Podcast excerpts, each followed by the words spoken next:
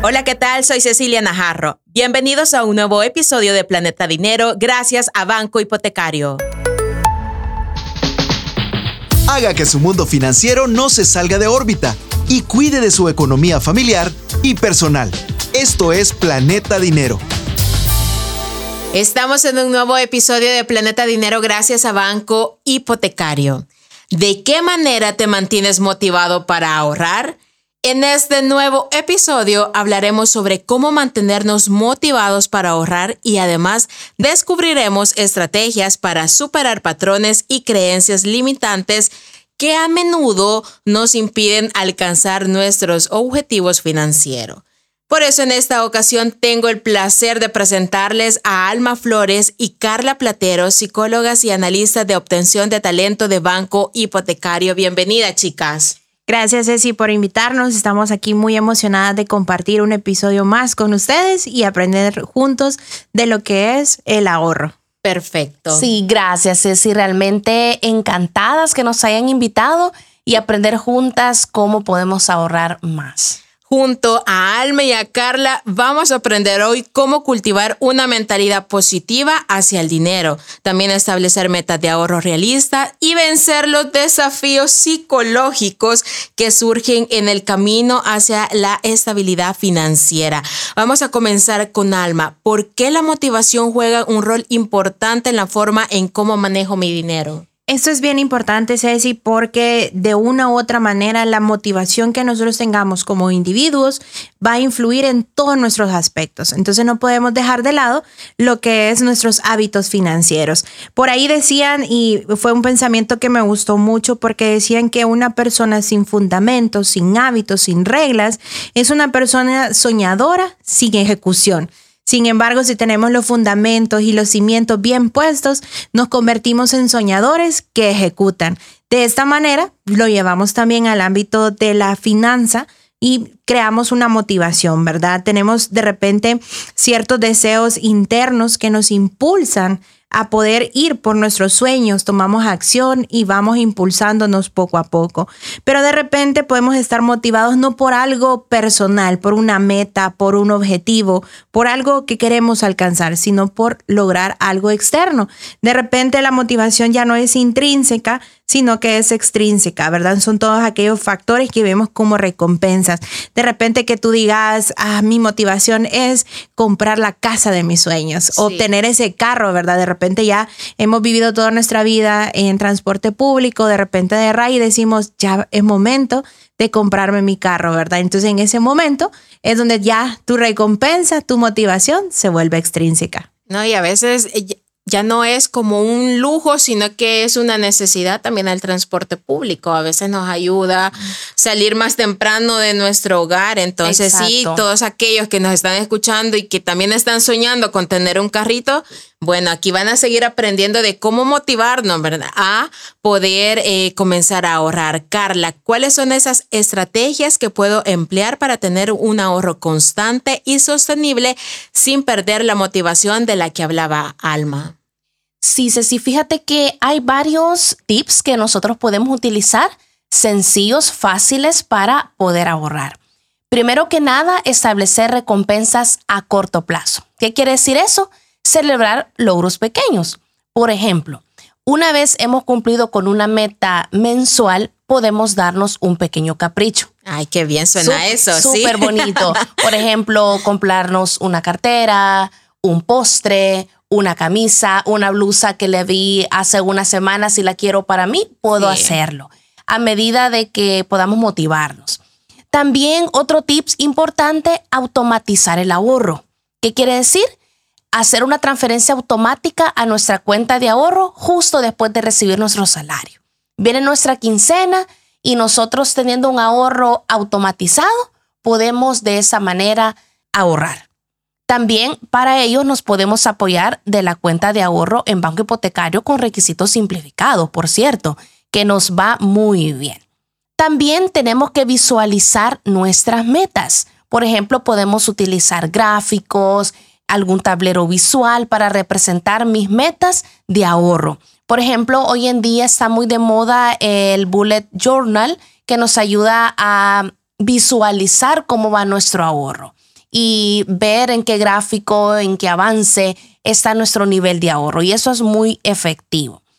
Otro tip bien bonito, Ceci, es encontrar un compañero de ahorro. Puede ser un amigo o un novio y podamos ahorrar juntos. El hecho de estar ahorrando en conjunto nos motiva. Así es. ¿Verdad? Nos apoyamos para poder ahorrar y tener de repente hasta una alcancía juntos.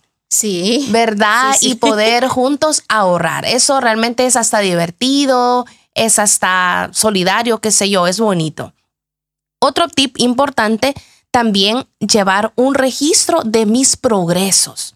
Si bien es cierto, voy ahorrando, pero qué bonito es cuando voy registrando ese ahorro y voy actualizándolo regularmente y yo puedo ver cómo mi ahorro crece. Definitivamente eso es totalmente gratificante y motivador. Esos son como unos tips importantes que considero que pueden ayudar. Importante lo que acabas de mencionar porque muchas veces, bueno, algunos se pueden sentir identificados y ya lo hacen y qué bueno y felicidades. Hay otros que sí todavía como que falta como un empujón, lo que estabas mencionando de tener un compañero creo que a veces no lo visualizamos así, no me puede quitar mi dinero, podemos decir, pero por ejemplo, quizás lo podrían tener en un, en un banco, claro. decir, no, de, no precisamente que uno lo va a tener abajo del colchón. Claro, definitivamente. Sí, sí. Bueno, al inicio del episodio también mencionábamos las creencias que muchas veces nos están limitando. ¿Qué son y cómo las revertimos, Alma? Es bien importante tocar este tema, eh, Ceci, Carla, porque de una u otra manera las creencias que nos limitan pueden ser esas piedras de tropiezo que tengamos en nuestro método de ahorro. Estas de una u otra manera nos crean un obstáculo para poder llegar a nuestro resultado final, ese sueño o esa meta que tenemos para poder llegar. De una u otra manera reconocer que tenemos estas creencias limitantes son el primer paso. Como todo, tenemos que reconocer que estas existen en nuestra vida y saber identificarla. Recordemos que la educación financiera, la autorreflexión y el apoyo de las personas que nos rodean, así como decía Carla, tener un compañero de ahorro y que esta persona sea positiva, de repente darnos ese granito de motivación nos ayuda a poder alcanzar nuestra meta. Carla, no sé si en tu entorno se ha logrado escuchar la frase que hoy está muy, muy de moda, no soy bueno con el dinero. Sí, ya lo he escuchado. ¿Verdad? Suele pasar, me, suena mucho. Y es que a veces decimos, yo no soy buena en ello, no soy buena en el dinero y es una creencia, así como Alma bien lo mencionaba. Y eso evita a que nosotros enfrentemos nuestros problemas financieros y no nos sintamos capaz de manejar el dinero de manera efectiva. Además, es bien importante porque generalmente cuando esta frase aparece en nuestra vida, viene de la mano con otra que dice, nunca podré ganar lo suficiente. Desde ahí ya nos estamos desmotivando de decir, yo no voy a lograr ganar suficiente, por tanto, no puedo. De repente lo has escuchado. sí, lo he escuchado. Y a veces pensamos, ¿verdad? Que los ingresos son limitados o no son suficientes y eso nos desmotiva para buscar oportunidades de ingresos adicionales y poder ahorrar. En realidad, eh, no importa cuánto ganemos. Lo importante es la decisión de ahorrar, por pequeña que sea la cantidad. Pero el ahorro aquí creo que es la motivación más importante. Definitivamente. Exacto. Sobre todo darnos cuenta que el ahorrar no es sacrificio, no es que nos vamos a, a, nosotros a limitar o a cambiar nuestro estilo de vida para que nosotros podamos lograr ahorrar. No es necesario hacer esto, podemos empezar con pequeños hábitos, porque al final lo que nos impide ver los beneficios a largo plazo de un ahorro que nos hemos planteado de una u otra manera, puede llegar a dificultarnos ver también la capacidad que nosotros tenemos para poder ahorrar. A veces uno dice, no, ¿cómo voy a ahorrar un dólar? Y luego venís a ver en diciembre y has ahorrado un, dólar diario, tenés 365 dólares y uno ve esos 300 y dice, ¿en qué momento? ¿Verdad? Entonces es bien importante, sobre todo porque aquí nace esa frase que en el, entorno eh, psicológico nosotros nos daba risa hace un momento que hablábamos de ello con En que el dinero no compra la felicidad, ¿verdad? Exactamente. Definitivamente, pero solo un viaje nada más.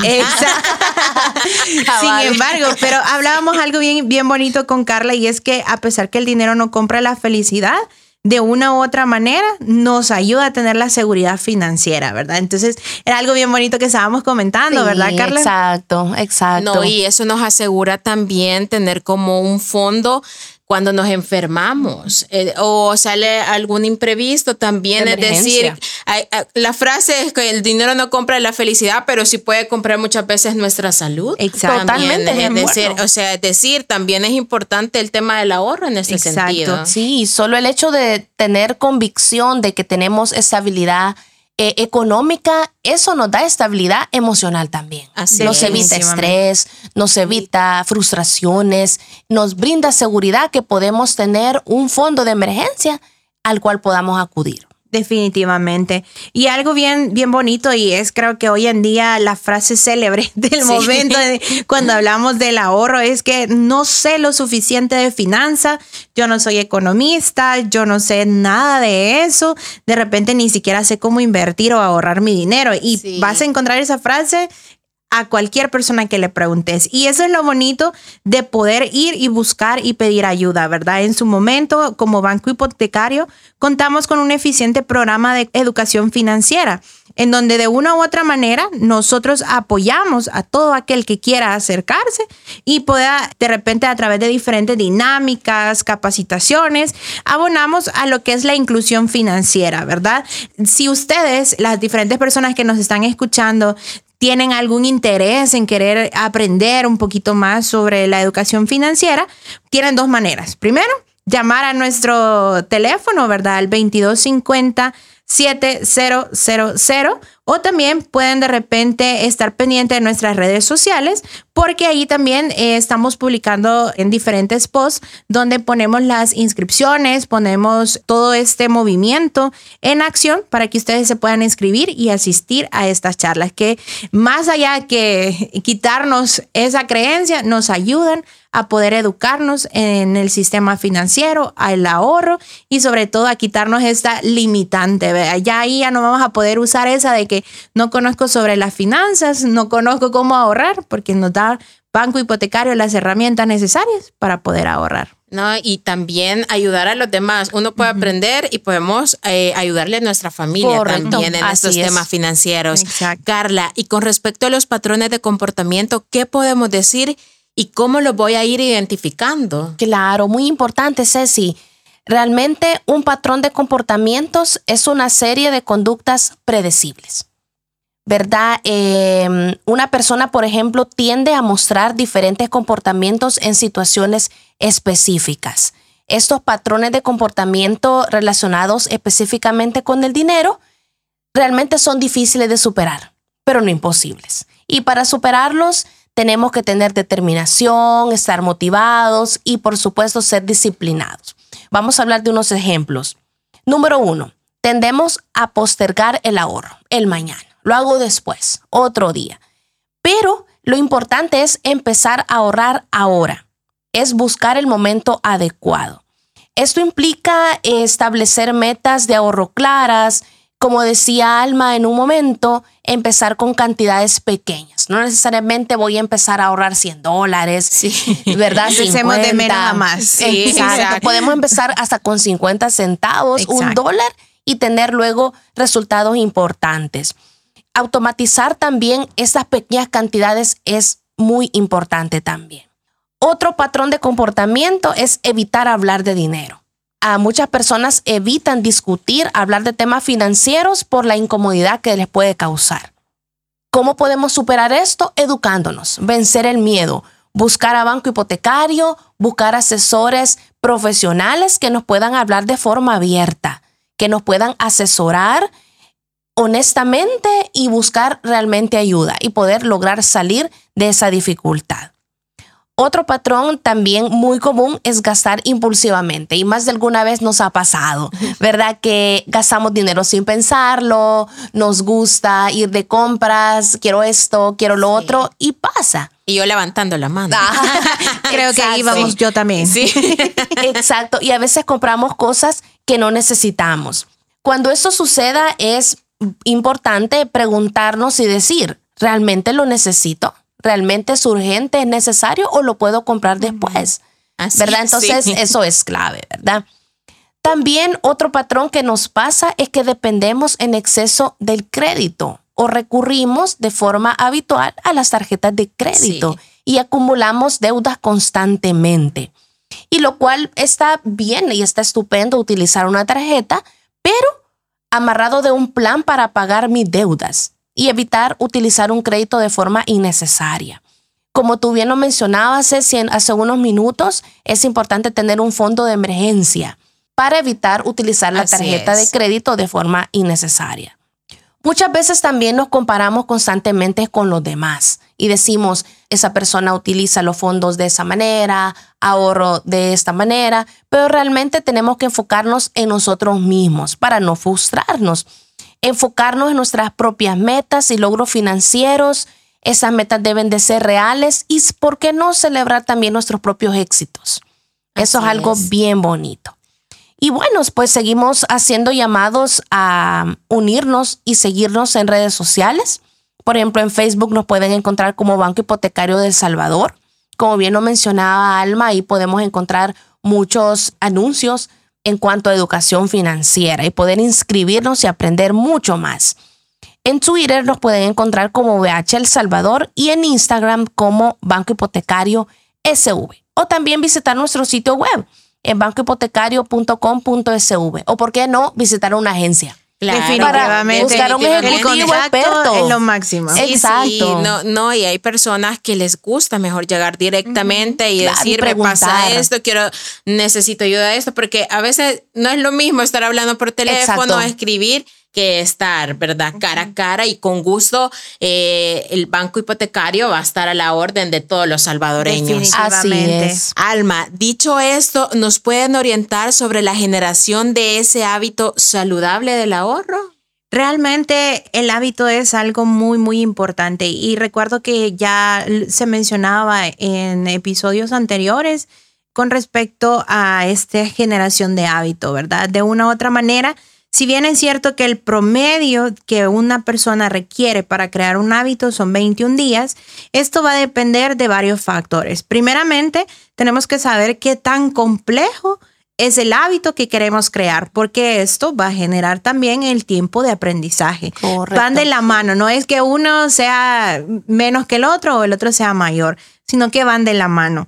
De igual manera, tenemos que saber que ahorrar dinero puede ser relativamente simple pero va a depender también de qué tan impulsivo y cómo sabemos nosotros manejar nuestras deudas. De repente, si a una persona se le da mucho más fácil el detener sus emociones y no tener esa impulsividad al momento de ir a un centro comercial, ver un anuncio a través de las diferentes redes sociales o de repente a veces incluso va manejando, salió un anuncio sobre la calle y dice, ve, voy a pasar comprándome tal comida, ¿verdad? Entonces uno dice, pero ¿de dónde me salió la idea? Pues es eso, ¿verdad? Saber manejar nuestras emociones y tener bien en claro dónde están ubicadas nuestras motivaciones para poder nosotros enfocarnos hacia dónde vamos, ¿verdad? De igual manera, la capacidad de adaptación que yo tengo. Hablabas tú hace un momento de que eh, de una u otra manera los imprevistos siempre están presentes en nuestras, en nuestras vidas. día. Exacto. Entonces, ¿qué tan fácil soy yo como ser humano de adaptarme a la situación que estoy viviendo? Si de repente me dicen, mañana usted se va del país porque necesitamos, eh, digamos en tu caso, te mandan a cubrir una noticia allá en el extranjero y entonces estás allá y uno dice, es una oportunidad de uno en un millón quizás y tenés que aprovechar esa oportunidad. Entonces, saber adaptarte, primeramente, a, cuidar tu economía en el extranjero o si te toca acá en el país que te mandan fuera de San Salvador, saber adaptarte a la situación, que no porque estás en otro ambiente te vas a ir, como decimos nosotros, viento en popa a desajustar tu salud financiera, ¿verdad? Y por último, aprender de las experiencias. Algo que mencionaba Carla es bien importante, es que no nos gusta hablar cuando nos va mal financieramente. Si nosotros nos caemos, humanamente sabemos que si te caes, te levantas. Pero del momento de que tú te levantas, tenés que aprender de eso que te dejó una lección, ¿verdad? saber aprender qué hice mal esta vez, cómo puedo mejorar y retomarlo para poder salir adelante. De manera que las estrategias de esa mala experiencia no vuelvan a repetirse futuramente y quien quita en algún momento podamos ser ejemplo para otras personas. De repente vienen y, le preguntan, Carla, ¿y usted cómo hace para ahorrar tanto dinero? O de repente, Ceci, ¿cómo es posible que usted ahorre tanto para andar viajando? Ay, sí, wow. Un día me lo van a preguntar. Exacto. Entonces es eso, aprender de las pequeñas situaciones, sacar la estrategia e implementarla, ¿verdad? Muy bien. Me ha encantado muchísimo este tema, da para hablar tanto pero vamos a ir resumiendo este episodio de Planeta Dinero con los tres puntos que hemos aprendido.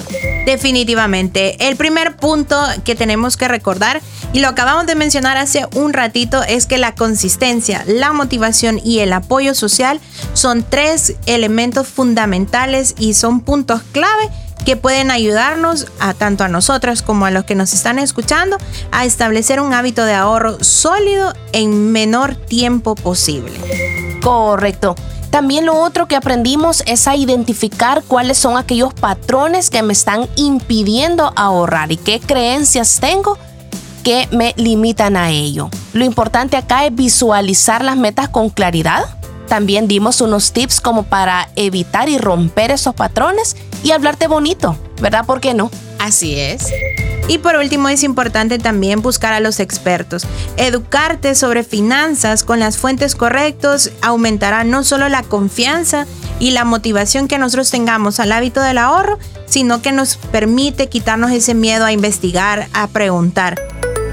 Excelente, muchísimas gracias Alma Flores y Carla Platero, psicólogas y analistas de obtención de talento de Banco Hipotecario. Realmente encantadas de poder compartir ese valioso podcast y poder ayudar a los demás a poder ahorrar. Realmente súper bonito. De hecho, para mí también ha sido un placer compartir con ambas, pues este espacio realmente hemos aprendido mucho. Me voy de aquí muy motivada, principalmente, ¿verdad? Correcto. Y dispuesta a cumplir esos sueños y espero que también quienes nos escuchen puedan irse motivados al hábito del ahorro. Así que envíenle este nuevo episodio a sus amigos, a sus familiares, a su esposo, a todos los que nos escuchan en el extranjero también, para que sigamos aprendiendo sobre educación financiera gracias a Banco Hipotecario. Nos escuchamos a la próxima. Soy Cecilia Najarro. Esto fue Planeta Dinero, un episodio nuevo todos los viernes. Esto fue Planeta Dinero, el espacio en el que nuestra economía se mantiene en órbita.